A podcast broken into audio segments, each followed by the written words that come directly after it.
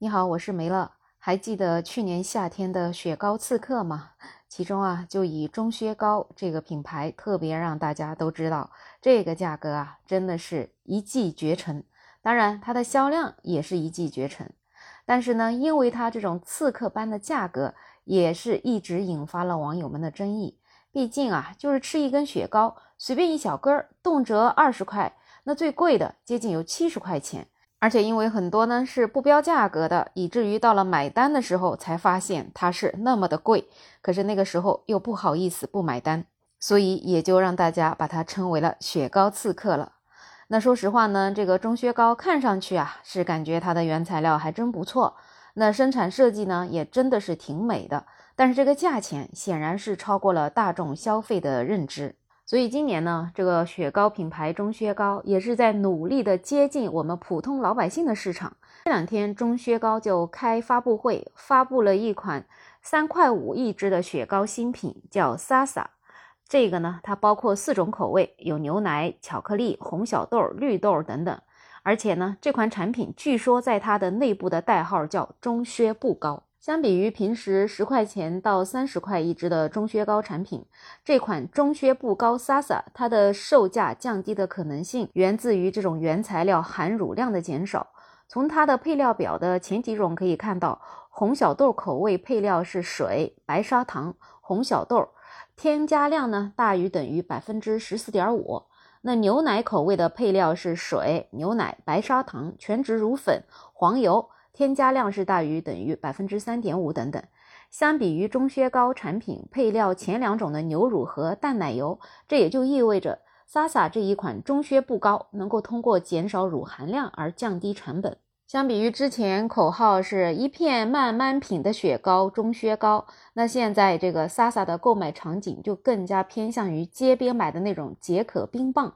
那主要的竞争对手也是三到五块钱价格的雪糕产品。那么更令人新奇的是呢，这一款雪糕是完全由 AI 打造的，口味呢是由 AI 建议的，名字也是 AI 起的，包装也是由 AI 设计的，那甚至图片和视频都是 AI 自动生成的。另外呢，钟薛高还推出了新品蛋生，像蛋形的甜品售价是十五到十八块钱，主打分享型的甜品场景。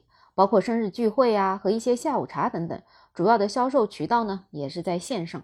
对于钟薛高的这款新品啊，有一些网友也是不禁要感叹：是我落伍了吗？怎么现在连雪糕都开始办发布会了？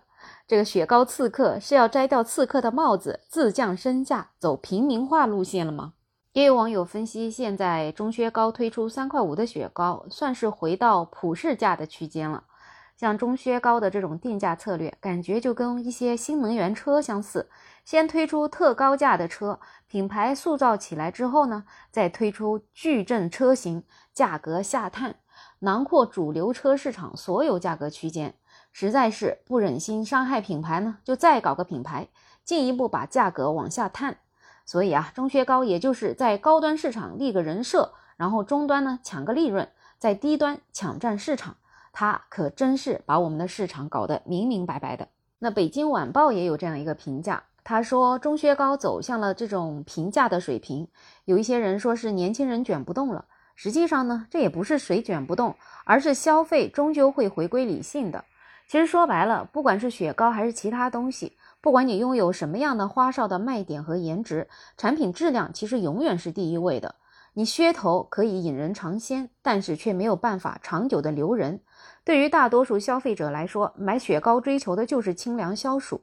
那你贵是可以，但你贵有贵的道理，更加不能凭借网红标签坐地起价。而且说实话，吃个雪糕真的就是个解渴，明明几块钱就能解决的事儿，有多少人会一直持续的花个七八十块钱去买一个雪糕来解渴呢？所以啊。市场最终让钟薛高走向了这样的评价。对于钟薛高推出三块五的雪糕呢，第一财经日报也做了这样一个调查，其中呢有三点一万的网友就觉得这挺好的，降价走亲民路线。那有二点三万的网友觉得还是贵了，我选择一块钱以下的雪糕。那还有三点九万的网友说不期待，又是在搞噱头。那对于钟薛高这个降价呢，我也是觉得。其实三块五一个雪糕也是挺贵了，可能还是永远会选择一块钱左右的老北京冰棍儿，或者是各种最简单的绿豆冰棒。再过两个月，夏天就到了，不知道你会喜欢吃什么样的冷饮呢？欢迎在评论区留言，也欢迎订阅、点赞、收藏我的专辑。没有想法，想加入听友群的朋友可以加我，没有想法的拼音再加上二零二零，我是梅乐，我们下期再见。